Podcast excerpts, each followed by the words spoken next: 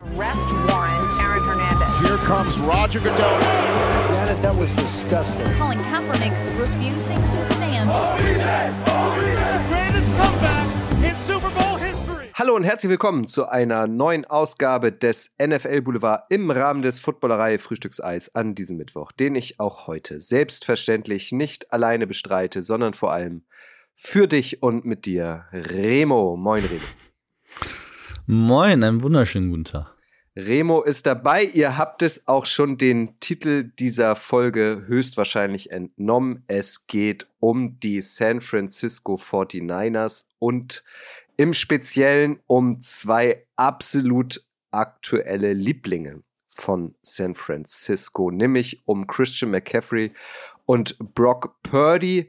Remo, das sind zwei Spieler, die zu Beginn der Regular Season logischerweise noch überhaupt nicht in aller Munde waren, weil sie gehörten noch gar nicht zum Team dazu, sind erst im Laufe der Regular Season gekommen. Hättest du dir damals vorstellen können, also rückblickend äh, zum September 2022, ähm, dass wir jetzt im Januar 2023 über diese beiden Namen sprechen? Nee, also ehrlicherweise muss ich auch zugeben, über Brock Purdy habe ich mehr oder weniger vorher nichts gewusst. Und ähm, der war auch im Scouting-Team von den 49ers, also der hat quasi ja immer nur die, die, die Quarterbacks der anderen Teams simuliert in, im Training. Und ähm, Christian McCaffrey war halt ein Carolina Panthers und selbst als der Trade announced wurde, war das für mich so ein bisschen, ja, ziemlich viel abgegeben für einen Running Back, aber mal gut, mal gucken, mal gucken, wie es funktioniert. Tja, so kann es kommen. Wir wollen äh, euch, so seid ihr es aus diesem Format gewohnt, die beiden ein bisschen vorstellen, sowohl sportlich als auch privat. Wie ticken die eigentlich? Da haben wir auf der einen Seite den Running Back Christian McCaffrey jetzt acht Spiele in Folge mit einem Touchdown und auf der anderen Seite Brock Purdy erst seit Dezember der Starting Quarterback der 49ers, Mr. Irrelevant, ähm, der erste seiner Art, der auch einen Touchdown-Pass geworfen hat. Wen feierst du denn aktuell mehr, Remo? Mit wem möchtest du denn gerne anfangen? Ich glaube, wir müssen anfangen mit äh, Brock Purdy, weil die Geschichte einfach so absurd ist von diesem Jungen. Also der ist ja nicht nur der einzige Mr. Irrelevant, der einen Touchdown-Pass geworfen hat, ist der einzige Mr. Irrelevant, der ein Playoff-Spiel gewonnen hat. Und äh, ja, also ich, es ist die Geschichte von, ist jetzt ein bisschen hochgegriffen und ich möchte keine Vergleiche ziehen, aber die Geschichte von Tom Brady als Sechstrunden-Pick war ja schon verrückt. Aber Brock Purdy, ich meine, er hat noch nicht, hat noch keinen Super Bowl gewonnen, aber das ist, also der letzte Pick im Draft, den kannte quasi niemand, mit dem hatte niemand gerechnet, auch ich glaube, niemand in der 49ers Organisation hat damit gerechnet, dass der irgendwie Spielzeit bekommt. Unter normalen Umständen hätte der wahrscheinlich in den nächsten vier Jahren kein Spiel gemacht, wenn überhaupt der mal ein NFL-Spiel gemacht hätte. Und ja, jetzt die Siegesserie der 49ers und ähm, Brock ist kaum zu stoppen. Um ähm, vielleicht so ein bisschen in der YOLO-Sprache zu sein. Wir gehen rein, dann gehen wir jetzt mal rein in die Geschichte von Brock Purdy. Brock Richard Purdy ist sein voller Name. Und an dieser Stelle auch noch ein kurzer Hinweis vor gar nicht allzu langer Zeit, das muss drei oder vier Folgen des NFL Boulevard her sein, habe ich mit Matthias Gindorf vom Blog beim Football.de eine Folge gemacht ähm, über die Historie von Mr. Irrelevant. Wer war es eigentlich bisher so? Was haben diejenigen gewonnen oder auch nicht gewonnen? Falls ihr die Folge verpasst habt, ähm, hört sie so, euch gern vielleicht im Anschluss an diese Folge nochmal an. Äh, da geht's dann natürlich auch viel um Brock Purdy.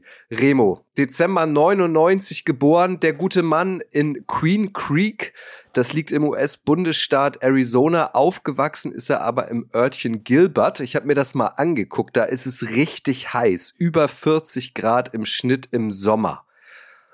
Hat er da vielleicht schon ein bisschen gelernt, äh, leiden zu können oder wäre das zu hoch? Ah, weiß ich nicht. Arizona, Wüstenstaat. Ähm, aber ja, also ich, der Mann kann nicht nur leiden. Ich glaube, vielleicht hat er dadurch gelernt, dass, gelernt, dass er so cool sein muss. Wenn es außen heiß ist, wenn die Sonne brennt, dann muss er von innen halt ein bisschen für Abkühlung sorgen. Und das, ähm, das muss man ja sagen. Der Typ ist dafür, dass er Rookie ist, ab absolut abgezockt und cool auf dem Platz. Es gibt eine kleine Parallele ähm, zu Patrick Mahomes, nämlich der Vater von Brock Purdy, Sean heißt der. Der hat von 1991 bis 1998 äh, als Baseball-Profi gearbeitet, wenn man so will. In den Minor Leagues war er unterwegs, also zu der großen MLB-Karriere hat es jetzt nicht gereicht. Aber auch der Vater von Patrick Mahomes war ja Baseball-Profi. Meinst du, also so war es zumindest bei Mahomes, Remo, ähm, dass ähm, der Vater von Brock Purdy seinem Sohn dann quasi auch so gewisse Wurftechniken beigebracht hat oder immer wieder versucht hat, auch dessen Wurf zu perfektionieren? Ich glaube, du, also erstmal ist wahrscheinlich ein bisschen Balltalent, äh, liegt in den Genen und dann in den USA ist ja dieses Catch-Spielen und so von früh auf ist ja ein Ding. Und ich glaube schon, dass, dass der ein Vater, der als Profisportler gearbeitet hat, seinem Sohn ähm, ein paar Sachen beibringt. Ob es jetzt ein Baseball werfen ist, ich kann mir auch vorstellen, dass der Vater einen vernünftigen Football wirft. Aber wie auch bei Mahomes ist es bei Purdy, der jetzt im letzten Spiel zum ersten Mal, zumindest zum ersten Mal ist mir aufgefallen, ist auch mal so ein Zeitarm, so ein, wie so ein Baseballwurf so ein bisschen ausgepackt hat. Und ähm, es, es hilft auf jeden Fall. Also du kannst ja an sich eine Wurfbewegung, ist, ist ja immer irgendwie ähnlich. Und ähm, wenn du einen Vater in der Familie hast, der das professionell macht, der damit sein Geld verdient, ich glaube, da kann man schon ein bisschen was lernen. Auffällig ist auch, also Brock Purdy hat noch zwei Geschwister, eine ältere Schwester und einen jüngeren Bruder. Der jüngere Bruder, ich feiere das sehr, heißt Shubba. Ja. Shubba Chubb, so wie der, wie der Lolly, also C-H-U-B-B-A geschrieben. Würdest du es anders aussprechen? Chubba? Wie würdest du es aussprechen? Chubba. Chubba. Chubba the Hood. Ja. Und der spielt auch Football. Allerdings, ähm, ich weiß nicht, was dein letzter ähm, Recherchestand ist. Remo wird er sich höchstwahrscheinlich nicht durchsetzen und nicht in die NFL kommen. Zuletzt hat er Quarterback für ähm, die University of Nebraska gespielt. Hast du gesehen, wo er zuletzt gelandet ist? Also, was ich so rausgelesen habe, ähm, ist seine Karriere eher auf dem absteigenden Ast. Er hat aber besser angefangen eigentlich als, als die von Brock. Ähm, also ist ja zu, zu äh, ähm, University of Florida State gegangen, also ist ja ist auch größer als ähm, als jetzt Iowa State quasi und war glaube ich auch der bessere Prospect aus der Highschool raus. Aber äh, ja, so kann es kommen. Ich meine, Brock Purdy war ja zur NFL, als er gedraftet wurde, immer noch nicht hoch auf den Zetteln und gewinnt jetzt Playoff-Spiele. Aber ja, für, für seinen jüngeren Bruder sieht es aktuell nicht so aus, als könnte es, würde es in die gleiche Richtung gehen, das stimmt. Du hast es gesagt, nach der Highschool hat sich Brock Purdy für die Iowa State University entschieden. Und äh, auch da gibt's Parallelen. Ne? Also er war gleich in seinem Freshman-Jahr äh, Starter, ist aber zu Beginn der Saison auch dort als Nummer drei ins Rennen gegangen, so wie jetzt bei den 49ers. Ja, Genau, also Starting Quarterback hatte sich verletzt und dann war der ähm, war der Backup, der nominelle Backup Quarterback war zu schlecht und so ist Brock Purdy dann als Third String reingekommen und hat äh, gleich mal ähm, 7 zu 2 Record aufs Parkett gelegt. Also äh, ja, und von da an war er Starting Quarterback in Iowa State auch. Nachdem, was ja auch immer eine lustige Geschichte ist, die auch äh, viel rumgegangen ist in sozialen Medien, äh, er auch ein Visit hatte bei Nick Saban, also er hatte auch überlegt, zu Alabama zu gehen, die ihm Sonder sogar ein ähm, Scholarship angeboten haben, aber musste sich dann anhören von, von Nick Saban, dass seine, dass er halt nur durchschnittlich groß ist, der Arm nur durchschnittlich gut und äh, auch nicht besonders akkurat ist und eigentlich ist an seinem Spiel nichts irgendwie besonders, so dass er sich dann für Iowa State entschieden hat. Auch hart, ne, sowas zu hören. Ey, an dir ist nichts besonders. Iowa State, ja. Remo. Also ich bin alles andere als als, als ein College-Experte. Du steckst da, glaube ich, tiefer drin. Ich würde jetzt sagen, gehört nicht zu den Top-Colleges im Football-Bereich, ist jetzt aber auch nicht unbekannt. Um, hm. so, so ein Mittelklasse-College, so würde ich es ausdrücken? Liege ich da richtig? Ja, ich würde schon ein bisschen mehr sagen als Mittelklasse. Also Iowa State spielt in der äh, Big 12 und es ist Division One und ist schon, ja, ist jetzt, ist kein Powerhouse. Also es ist jetzt nicht Alabama, ist nicht Oklahoma, ist nicht ähm, Florida oder Michigan, aber Iowa State ist jetzt eben auch nicht, ähm, wo kam Trey Lance und, und Carson Wentz jetzt her, die waren ja Division 2 Quarterbacks. Also das ist schon, da wird schon richtig ordentlich Football gespielt. Er hat auch abgerissen bei Iowa State. Er hat geliefert, ähm, gute Statistiken abgeliefert, ist aber bekanntlich an allerletzter Stelle im Draft erst ausgewählt worden. Ähm, hattest du den Namen vorm Draft schon mal gehört? Hättest du ihn äh, in früheren Runden gepickt? Äh, wärst du überhaupt nicht überrascht gewesen, wenn er gar nicht gepickt geworden wäre? Ähm, ich wäre nicht überrascht gewesen, wenn er nicht gepickt worden wäre. Ich muss aber, wie gesagt, ich muss mich, ich muss ehrlich zugeben, ich habe mich mit ihm nicht groß beschäftigt. Also vor so einem Draft gucke ich mir zwar viele Quarterbacks an, aber bei so ab der Sechstrunden Grade hört dann das Interesse auch ein bisschen auf. Also ganz durch äh, gehe ich nicht. Das ist mir einfach zu viel, da durch 500 Spieler durchzueiern. Aber ähm, ja, ich hatte ihn, ich hatte ihn wirklich kaum auf dem Schirm. Wie du gesagt hast, Iowa State ist zwar so nett, aber wenn man irgendwie College dann doch mal guckt, konzentriert man sich dann meist ja doch auf die dicken Spiele. Und ähm, da hat er ja zwar gegen Oklahoma ähm, hat er gegen, gegen Jalen Hurts schon mal gespielt, die damals als äh, neuntes College gerankt waren, also nicht schlecht, und haben äh, verloren, weil sie die Two-Point-Conversion am Schluss nicht konvertiert haben. Und da haben die beiden Quarterbacks sich aber ordentlich die Dinger um die Ohren geworfen. Und ähm, da hat Brock Purdy auch ein sensationelles Spiel gemacht, aber auch all das habe ich erst mitgekriegt, als, als er Jimmy ersetzt hat. Also dann hat man sich natürlich mal so ein bisschen auseinandergesetzt mit ihm, aber vorher war er für mich ein unbeschriebenes Blatt. Also nicht mal nach dem Draft hast du geguckt, oh, wer ist denn dieser Quarterback, den meine 49ers da an letzter Stelle ausgewählt haben?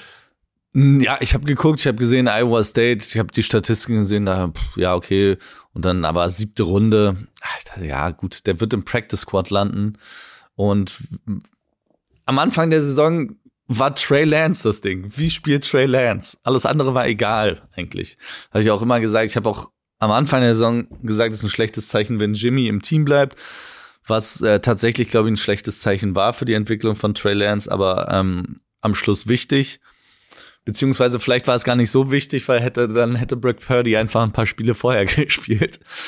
Ähm, von daher, ja, es war der Fokus am Anfang der Saison war Trey Lance und dann was passiert mit Jimmy. Und da man hatte also ein Dritt, Third String Quarterback, da machst du ja nicht so richtig einen Kopf drüber. Ich habe hier auch nochmal die Statistiken. Also Jalen Hurts, der Quarterback der Eagles, ähm, wird ja auch der Gegner am Sonntag sein von Brock Purdy äh, oder zumindest von den 49ers. Und damals, du hast es ja schon gesagt, hat Iowa 41-42 gegen Oklahoma verloren. Jalen Hurts mit drei Receiving Touchdowns und zwei Rushing Touchdowns. Äh, Brock Purdy mit fünf Receiving Touchdowns und einem Rushing Touchdowns. Also so wie du äh, Touchdown, so wie du gesagt hast, die haben ordentlich abgerissen. Aber nochmal zurückgeblickt, ähm, wir haben gelernt, Iowa State in seinem ersten Jahr ging er als Nummer drei ins Rennen. Äh, bei den Profis, bei den 49ers ging er als Nummer drei in seinem ersten Jahr ins Rennen. Dann hat sich Trey Lance frühzeitig in der Regular Season verletzt. Im Dezember dann auch noch Jimmy Garoppolo und plötzlich war Brock Purdy die Nummer eins. Spätestens dann ist auch Dr. Zelmer äh, ganz hibbelig geworden und neugierig geworden. Was ist das denn für ein Vogel? Dass er, und da müssen wir ehrlich sein, so einschlägt, noch nicht verloren hat mit den 49ers, in seinem allerersten Playoff-Game gegen Seattle vier, Touchdown, äh, äh, vier Touchdowns erzielt hat. Das hat auch noch nie ein Rookie, äh, Rookie vorher geschafft. Das war so nicht zu erwarten, oder? Nee, es ist, es ist wie gesagt, das ist völlig absurd. Und ich finde, die Story ist auch, also klar, die taucht immer wieder auf und immer wieder ist von Mr. Irrelevant die Rede, aber wie verrückt das wirklich ist, finde ich absurd. Und auch wenn man sagt, und es stimmt natürlich teilweise, dieses System ist sehr, sehr Quarterback-freundlich und wahrscheinlich macht es einem kaum ein Coach in der NFL so leicht als Quarterback mit diesem Kader wie Kyle Shanahan. Aber man muss natürlich fairerweise auch mal sagen, es war ja nicht das erste Mal, dass nicht Jimmy Garoppolo Starting Quarterback der, der 49ers war. Und es hat mit keinem Quarterback außer vielleicht mit Jimmy, so gut funktioniert bisher. Und ich würde sogar sagen, es hat nicht mal mit Jimmy Garoppolo so gut funktioniert. Und Kyle Shanahan, ich habe es am Montag in der Sendung gesagt, für mich sieht es so aus, als würde Kyle Shanahan Brock Purdy mehr vertrauen, als er Jimmy je vertraut hat. Weil er lässt ihn auch bei entscheidenden Third Downs in Empty stehen und lässt ihn den Ball werfen. Ich glaube nicht, dass er das mit Jimmy Garoppolo jemals gemacht hat in einem entscheidenden Spiel. Und ähm, das ist ein Ding, das kannst du nicht erwarten von einem Rookie insgesamt und erst recht nicht von einem Seven-Round-Rookie. Das ist, das ist völlig absurd. Es gibt's, es hat's noch nie gegeben, was Vergleichbares und selbst wenn das System einfach ist und Kyle Shanahan Übercoach ist und er Waffen hat ohne Ende und die O-Line gut hält, muss man trotzdem einfach den Hut davor ziehen, wie der sich da hinstellt und einfach abliefert. Und ich war am Anfang ja sehr, sehr skeptisch, habe gedacht, gut, jetzt ist die Saison vorbei, wenn, wenn ein Team um, den dritten Quarterback aufstellen muss, dann passiert normalerweise nicht mehr viel. Selbst wenn das System gut ist. Und es, es ist besser geworden. Und die, die Reaktion der Spieler war ja auch, die kannten ihn ja alle von, von den Trainings. Also wenn er, wenn er in der Verteidigung, die, also alle Verteidiger der 49ers, die, die beste, mit die beste Defense der NFL haben, haben ja gesagt, he got a dog in him, weil, weil er schon im Training halt einfach cool und composed und sein Ding gemacht hat. Und ähm, das war vielleicht so das erste Anzeichen, dass es vielleicht gar nicht so schlecht ist mit Brock Purdy. Jimmy Garoppolo, du hast ihn angesprochen. Ähm, es heißt oder hieß immer, er könnte bis zum NFC Championship Game wieder fit werden. Wie ist da aktuell der Stand? Also man kann nicht davon ausgehen, dass Brock Purdy jetzt für einen Spieler, der aus einer längeren Verletzung kommt, gebencht wird, oder? Nein. Jimmy, wenn er zurückkommt, sitzt er auf der Bank. Was anderes geht gar nicht. Also es ist alles andere ist völlig Quatsch. Selbst dafür ist es nicht schlecht, weil es kann immer mal was passieren, haben wir jetzt bei Patrick Mahomes auch gesehen. Aber ähm, wenn, wenn nichts passiert, dann spielt Brock Purdy bis zum Ende der Saison. Also hoffentlich bis dann in, in Arizona, was ja auch eine wundervolle Story wäre, die Super Bowl äh, Trophy dann hochhält. Zu Hause quasi. Ja. Ja, weil Gilbert, da wo er aufgewachsen ist, liegt logischerweise nicht weit weg von Phoenix. Das NFC Championship Game jetzt am Sonntag äh, bei den Eagles. Ähm, da steht Brock Purdy mit den 49ers jetzt drin.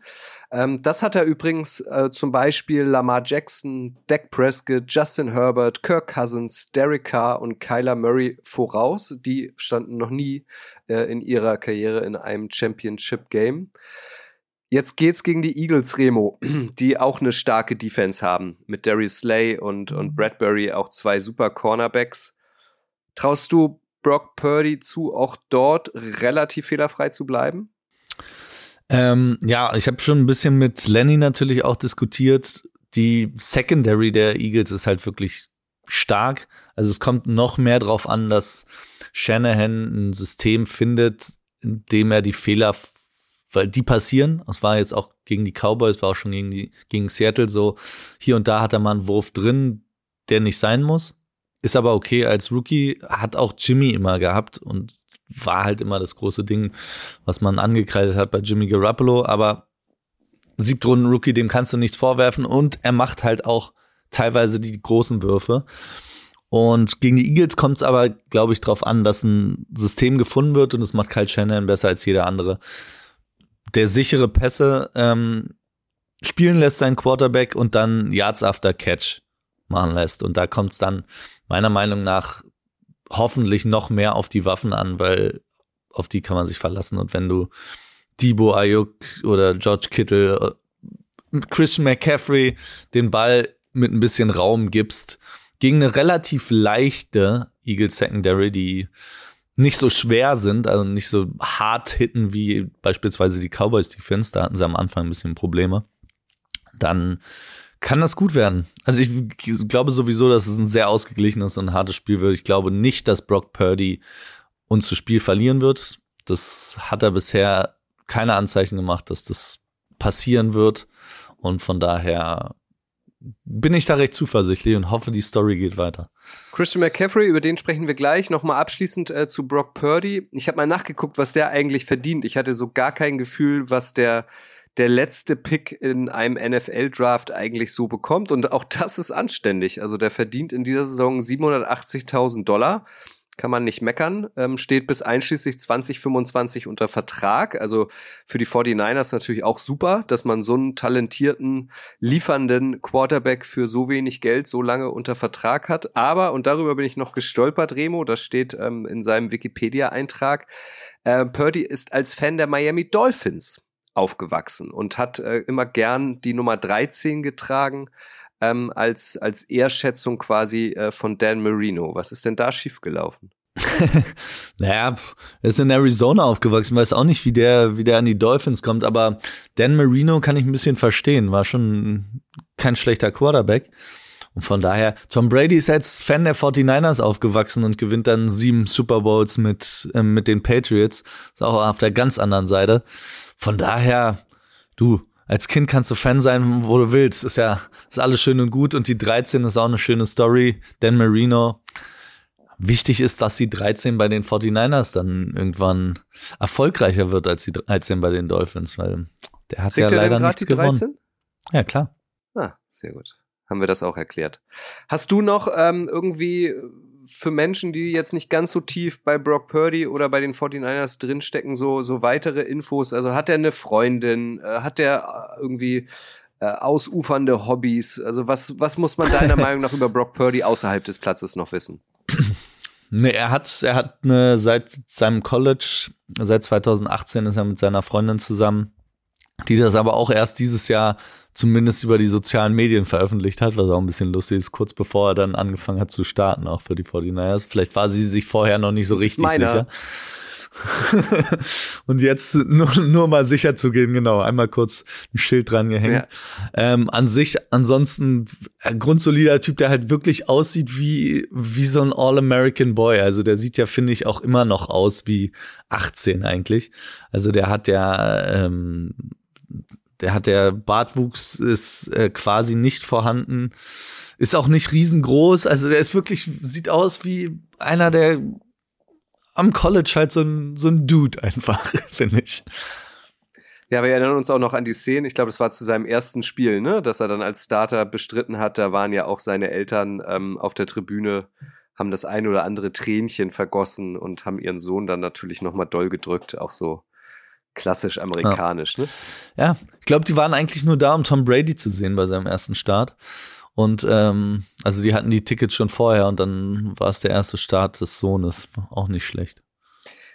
Bevor wir zu McCaffrey kommen, auch hier nochmal eine, ähm, wie, wie soll ich es nennen, eine Grundsatzfrage, Remo. Du darfst, du kriegst von mir ein Trikot geschenkt. Würdest du dich für Brock Purdy oder für Christian McCaffrey entscheiden? Äh, aktuell würde ich, würde ich immer ein Trikot von Brock Purdy nehmen, weil ich die Story einfach, ich bin ein Fan, großer Fan von, von irgendwelchen Stories. Das war damals so mit Kaepernick, ähm, als ich meine Liebe für die 49ers entdeckt habe und finde jetzt die Story von Brock Purdy ist, kann die absurdeste und beste Story sein in der NFL-Geschichte, wenn das, wenn das so weitergeht. Mal sehen. Spätestens so gegen 5 Uhr in der Früh am 13. Februar wissen wir mehr, wenn sie denn am Sonntag gegen die Eagles gewinnen. Und dafür will auch Christian McCaffrey seinen Anteil leisten. Ähm, der ist in Colorado geboren, im Juni 96, ist erst 26, das finde ich auch bemerkenswert. Also gefühlt ist der schon, schon ewig irgendwie dabei, was aber auch daran liegt, und das finde ich auch krass, Remo, als er 2017 von den Carolina Panthers gedraftet wurde, war er erst 20. Das ist auch hm. krass früh, ne? Ja, ich äh, habe mich auch gewundert, dass ähm, Chris McCaffrey quasi nur drei Jahre älter ist als Purdy, aber fünf Jahre vor ihm gedraftet wurde. Ja, ja. Bemerkenswert. Und der, für die, die es äh, vielleicht nicht wissen, äh, kommt aus einer absoluten Sport- und Football-Dynastie. Ich ähm, lese hier mal seine familiären Verbindungen vor. Also er ist der Sohn von Ed McCaffrey. Der hat auch in der NFL gespielt. Der war äh, Wide Receiver, wurde 1991 in der dritten Runde von den Giants gedraftet. Dort ist er dann bis 93 geblieben. 1994 war er bei den 49ers unter Vertrag, so wie sein Sohn jetzt. Und von 1995 bis 2003 hat er dann noch für die Denver Broncos gespielt und er hat dreimal den Super Bowl gewonnen. Nämlich in der Saison 94 mit den 49ers und in der Saison 97 und 98 mit den Broncos. Also das ist mal, das ist mal ein Footballvater, ne? Ja, kann man so sagen. Der hat, äh, hat seinem Sohn auf jeden Fall was mitgegeben. Seine Mutter Lisa ähm, war an der Stanford University eine sehr gute Fußballerin. Sein älterer Bruder Max, der ist Jahrgang 94, also zwei Jahre älter als, als Christian, äh, war von 2016 bis 2019 auch in der NFL, auch als Wide Receiver, aber der hat es meistens nur in den Practice Squad geschafft. Nur ist auch gut.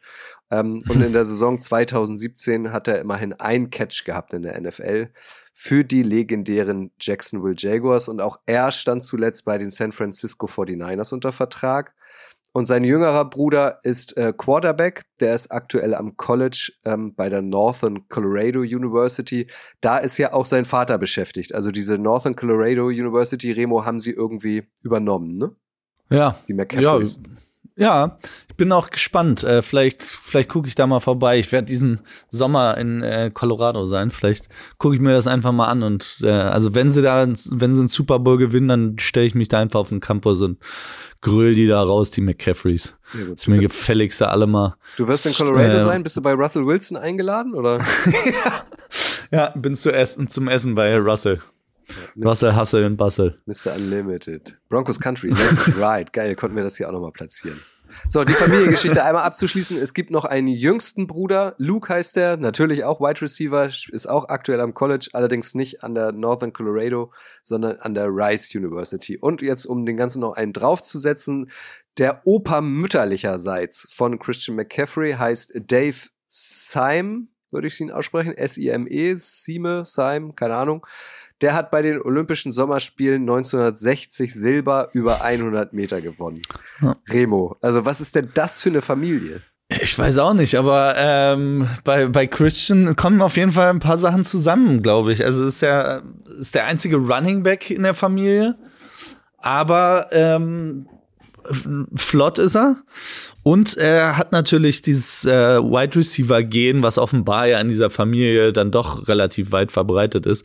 Hat er natürlich auch, weil ich kenne keinen anderen Running Back in der NFL, der so gut funktioniert, auch als Wide Receiver und so eingesetzt wird auch. Also jetzt gegen die Cowboys beispielsweise stand er ganz oft der Wide und hat ähm, ist dann ganz normal Routen gelaufen und mit dem kannst du auch nicht nur eine Route laufen, sondern der läuft zu dir alle und der fängt dir dann auch gegebenenfalls alles. Ich schätze, das wird er mitgekriegt haben von seinem Vater.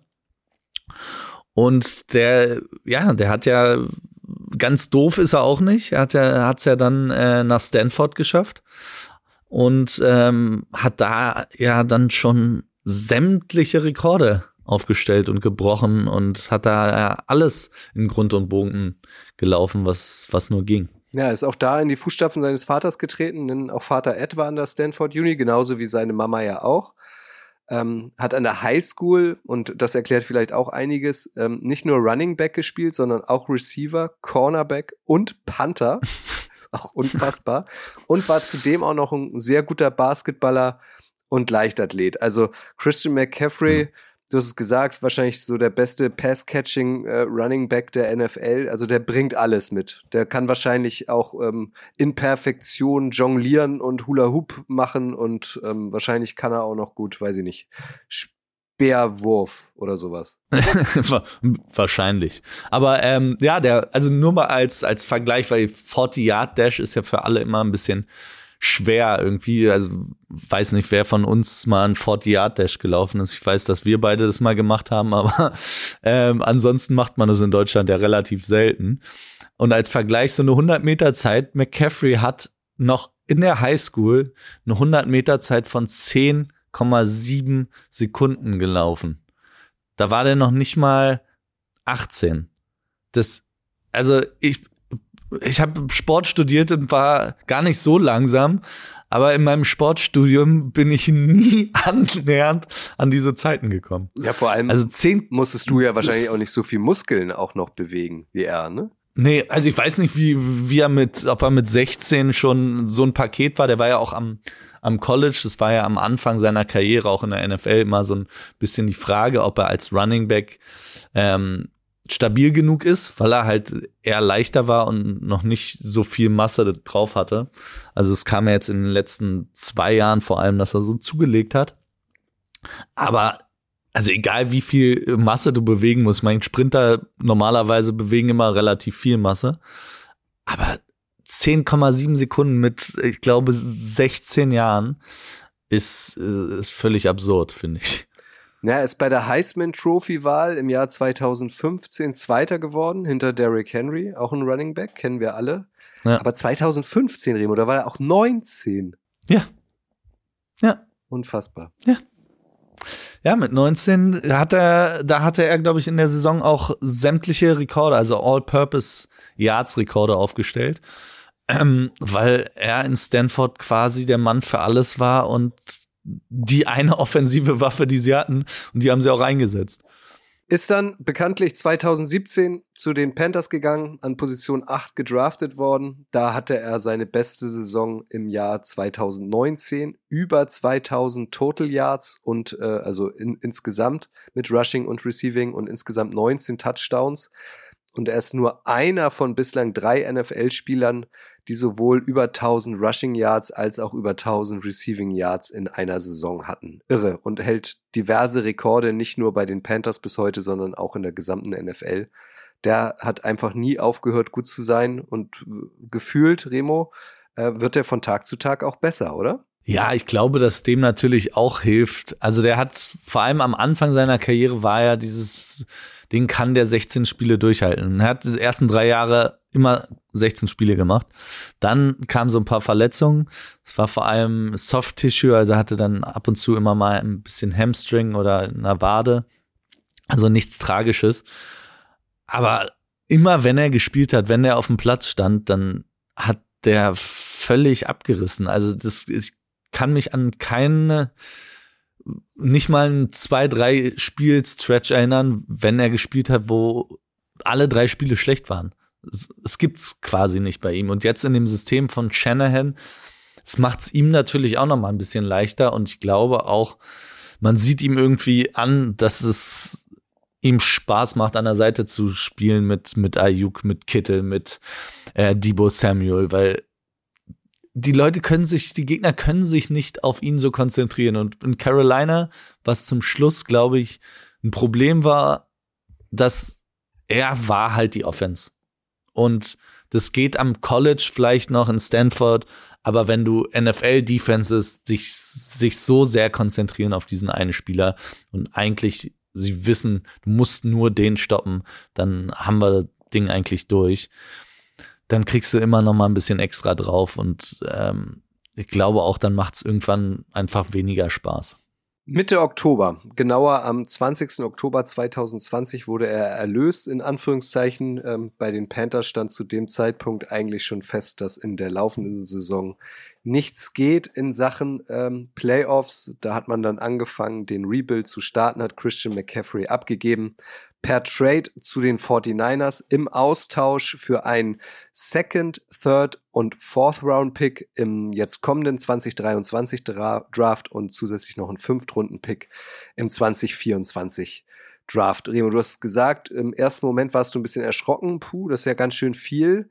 Ähm, kannst du dich noch dran erinnern, als du von dieser Meldung das erste Mal, also als du diesen Vollzug gelesen hast, ähm, was in, in, in, ähm, im Detail du da gedacht hast? Ähm, ja, klar, ich, ich habe das gelesen und dachte mir, boah, ja, 49ers Running Backs sind eigentlich das egal, wen du reinstellst, es funktioniert immer, ob es jetzt Jeff Wilson war, Raheem Mostert, Elijah Mitchell jetzt. Also es hat, es hat ja immer funktioniert im Shanahan-System, war egal quasi, welchen, welchen Running Back du einsetzt.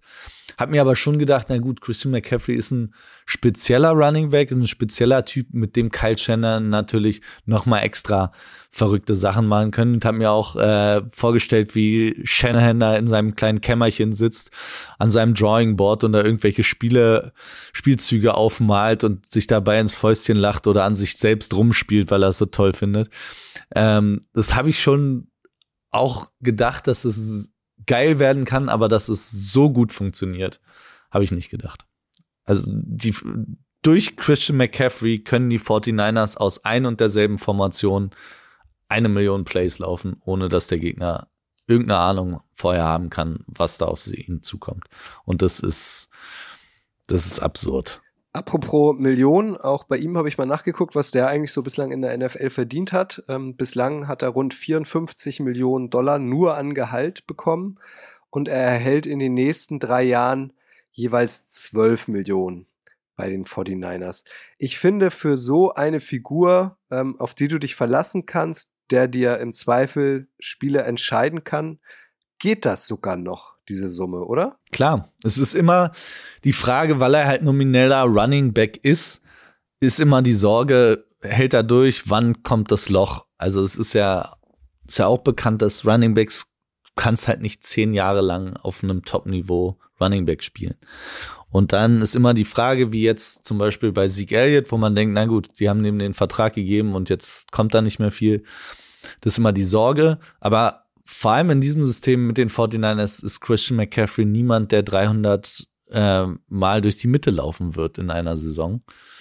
Und von daher bin ich da recht zuversichtlich, dass er ein bisschen länger durchhält und für die Qualität an Playmaking, die er mitbringt, ist das halt auch ein völlig legitimer Vertrag. Also der wird ja, wie gesagt, auch wide aufgestellt. Für einen Wide Receiver ist es, ist es nichts. Und Christian McCaffrey ist ein, wenn er nur Wide Receiver spielen würde, wäre er ein sehr, sehr guter Wide Receiver. Und wird wahrscheinlich mehr verdienen, oder? Ich meine, die verdienen ja, die Top-Leute ja. verdienen über 20 Millionen und er nur 12. Und ich meine, Quarterbacks 50. Ja, ja gut, Quarterback habe ich ihn jetzt noch nicht spielen sehen. Vielleicht würde es im Shannon-System auch klappen, aber äh, also ich bin ganz happy, dass sie den jetzt haben und zu dem Vertrag finde ich kann man kann man auf jeden Fall nicht meckern. Auch bei Christian McCaffrey schauen wir gleich nochmal abseits des Rasens. Äh, vorher, um das Sportliche abzuschließen, Remo, was meinst du, wenn denn ein MVP-Titel gekürt werden würde nach dem Championship-Game gegen die Eagles am Sonntag?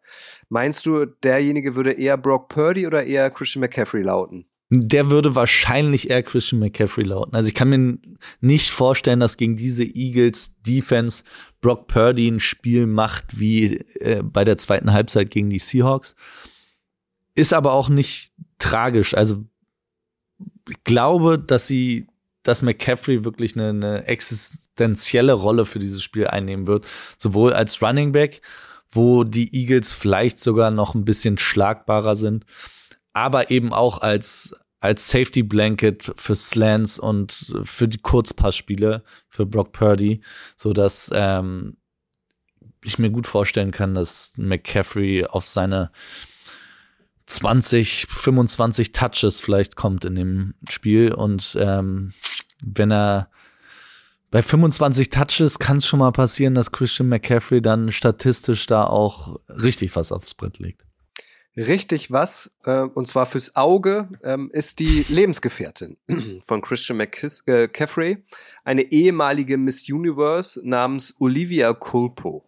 Die ist vier Jahre älter als er, ist ähm, letztes Jahr 30 geworden. Ähm, die Berufsbezeichnung finde ich super. Sie ist nämlich Model, Fashion Influencer, Social Media Personality und Actress. Also sie vereint ganz viel, hat über fünf Millionen Follower auf Instagram McCaffrey hat dort nur knapp zwei. Ähm, die beiden sind äh, seit 2019 zusammen und äh, die gute Olivia hat offenbar ein Fable für Footballspieler, weil sie war zuvor unter anderem auch schon mit Tim Tebow zusammen und von 2016 bis 2019 mit Danny Amendola, ein Receiver, den wir noch von den Patriots und von den Lions kennen, liiert. Wie gefällt sie dir? Ähm, ja, äh, man sieht ihr ja ihr fortgeschrittenes Alter nicht an, würde ich sagen. Nein, ähm, Olivia Culpo sieht sicherlich nicht schlecht aus. Man kann ähm, Christian McCaffrey da durchaus ähm, auch beglückwünschen. Äh, ich, insgesamt so ein bisschen ihre Auftritte auch in Social Media und dann an der Sideline mit dem kleinen Hund auch immer. Das ist alles ein bisschen ähm, amerikanisch und ja, also ich meine, sie hat mit ihren Schwestern auch eine Reality-TV-Serie. Von daher ähm, können wir uns, glaube ich, alle vorstellen, wie das, wie das ungefähr abläuft da. Aber ja, ihre Schwester übrigens auch ähm, mit einem NFL-Spieler zusammen mit Braxton Berrios von den äh, Jets. Also die, das scheint in der Familie auch irgendwie zu liegen, das Interesse. Auf jeden Fall in Zeiten von Social Media und in Zeiten von ähm, eigenen Kanälen auch hier ein, ein, schlauer Schachzug. Die lieben sich natürlich, das will ich damit jetzt nicht sagen, aber das steigert natürlich so einen Marktwert eines Spielers auch nochmal, wenn er auch außerhalb des Footballplatzes irgendwie Glanz versprüht und äh, da so ein Pärchen ist, das äh, so eine eigene persönliche Reichweite hat, ist natürlich irgendwie für werbetreibende Firmen auch interessant, ne? Ja, klar, auf jeden Fall. Und ähm, insgesamt, also es war damals ja als das rauskam, ich weiß gar nicht, ob du es mitgekriegt hast, dass die jetzt irgendwie daten, war das großes Drama mit Danny Amendola und äh, gab auf Social Media dann auch äh, ein reges Hin und Her. Und Danny fand das alles gar nicht lustig, weil Danny war, glaube ich, doll verliebt immer noch in, in Frau Kulpo. Und äh, ja, da, da gab es dann so ein paar sehr, sehr lustige äh, Sachen auf Social Media, die von, von diversen Seiten gepostet wurden und irgendwelche Sticheleien. Aber gut, äh, so ist das an Danny Amendola Stelle wäre ich dann auch vorsichtig. Ich glaube, das war die Zeit auch, wo Christian McCaffrey ein bisschen an Muskelmasse zugelegt hat, dass natürlich dann auch viele Leute ihren Spaß damit hatten, da irgendwie Memes zuzumachen. Ähm, ja. Leg dich nicht mit mir an. Ich bin jetzt stärker. Ja, genau. Ja. Es gab einen Grund, es gab genau einen Grund, warum äh, Christian McCaffrey so viel Masse zugelegt hat. Das war nicht die NFL-Karriere. Genau. Remo, abschließend ähm, an alle, die das äh, Championship Game ähm, 49ers at Eagles am Sonntag gucken. Christian McCaffrey ist eingeblendet oder macht im Zweifel wieder ein Touchdown. Was ähm, findest du, müssen die Menschen sonst noch über Christian McCaffrey wissen? Hat er besondere Hobbys? Also was, was zeichnet ihn als Menschen deiner Meinung nach aus? Als Menschen, puh, ich habe leider, bin ich mit ihm, ändert sich ja dann vielleicht, vielleicht ist er ja dann in Colorado auch gerade, wenn ich da bin. Vielleicht sehen wir uns dann mal persönlich. Ähm, bis dahin muss ich sagen, was kann man sagen, der ist auch äh, irgendwie einfach, wie das ganze Team, ist ein Typ, der hat Spaß auf dem Platz und versprüht irgendwie, versprüht auch Spaß und ist arbeitet aber dafür. Also es ist, ich kann, ich kann über das ganze 49ers-Team dieses Jahr eigentlich nichts Schlechtes sagen. Und auch nichts Skandalöses. Der ist der, also außer seiner Beziehung zu diesem Reality-Star-Sternchen hat er sich ja nichts groß geleistet auch. Also ist er relativ bodenständig und solide. Dafür, dass er äh, wahrscheinlich mit ein bisschen Geld und ähm, Star Power quasi schon aufgewachsen ist. Also er war von der Highschool ja schon Star und ähm, allein durch seinen Vater und aber es scheint ihm zumindest nicht zu sehr geschadet zu haben, zumindest nicht so, als würde man es mitkriegen. Wie ist er denn in Interviews oder in Pressekonferenzen? Ist er da eher so der Typ äh, Bill Belichick, der nur einsilbig antwortet, oder hat er dann doch auch so einen Unterhaltungsfaktor wie zum Beispiel Ryan Fitzpatrick? nee, ganz, also Ryan Fitzpatrick ist einer von einem. An den kommt keiner ran. Nein, er ist halt so ein bisschen die, die dieses ähm, mittelamerikanische, also Mittelamerika meine ich Mitte der USA, dieses äh, Christian und Thank God und äh, so ein bisschen das hat er mit drin. Also da ist George Kittle ist auf jeden Fall der unterhaltsamere äh, im 49ers Kader. Sehr gut. Also habt ein Auge auf Brock Purdy, habt ein Auge auf Christian McCaffrey im Rahmen des Halbfinals in Anführungszeichen am Sonntag zwischen Philadelphia und äh, San Francisco. Ihr kennt das aus diesem Format. Äh, wir stellen euch gerne einzelne Menschen, sei es Trainer, General Manager, Owner, Spieler äh, immer vor. Also wenn ihr eine Figur nochmal besonders beleuchtet haben wollt, ähm, dann schickt immer gern eure Vorschläge an redaktion.footballerei.de oder direkt an mich über die sozialen Medien at kutsche, K-U-C-Z-E 22. Ähm, dann versuchen wir es umzusetzen. Ich habe da schon eine ganze Liste, also auch in der Offseason, die ja leider bald ansteht, ähm, wird das Futter nicht ausgehen. Da erfüllen wir weitere Wünsche. Remo, ich bedanke mich bei dir für deine Zeit und äh, dass du uns an deiner 49ers Euphorie teillassen hast. Ja, teilhaben danke, dass ich kann. das einmal noch, einmal noch rauslassen konnte. So vielleicht so ein bisschen Druck abgebaut nochmal vom, vom Championship Game jetzt. Dein äh, konkretes, äh, dein konkreter Ergebnistipp abschließend? Oh, oh, oh, oh. Ähm, äh, wird ein knappes Ding. Äh, 27, 24 49ers natürlich. Was ist der Schlachtruf der 49ers? Der Schlachtruf. Ja, sowas wie Here we go oder Duval. Keep pounding, du ähm, gibt's, weiß ich gar nicht, gibt's, haben wir, einen, gibt's einen Schlachtruf bei den 49ers? Ich bin jetzt gerade stehe völlig auf dem Schlauch. Wenn, müsstest du es wissen. Vielleicht gibt's auch keinen. Ja, ja. Aber ich kann Nee, hier also jetzt schlecht jetzt mit ein- einem Duval abschließen. nee, nee, das ist, ja, stimmt. Aber ich, ich, mir, ich wüsste jetzt gerade nicht. Faszination äh, NFL-Schlachtrufe. Könnt ihr auch nochmal machen, ne? Ja, Das wird dann aber, Ja, stimmt. das muss irgendjemand sein, der so ein bisschen ein Talent für Noten und Singen und so hat. Mache ich mit Chris Ja. Rodriguez von Revolverheld, obwohl der spielt auch nur Bass, ne? Ja, sonst macht das dann mit Johannes. Mit Johannes, genau. Johannes Strate. Faszination NFL-Schlachtrufe. Wieder ein Thema. Mache ich auch mal irgendwann in der Offseason. Remo, vielen, vielen Dank und äh, Ja. viel Spaß und viel Erfolg dir am Sonntag und euch äh, Zuhörer auch ganz viel Vergnügen am Sonntag. Das Wichtigste ist, bleibt gesund. Bis dann. Ciao. Bis dann, ciao, ciao.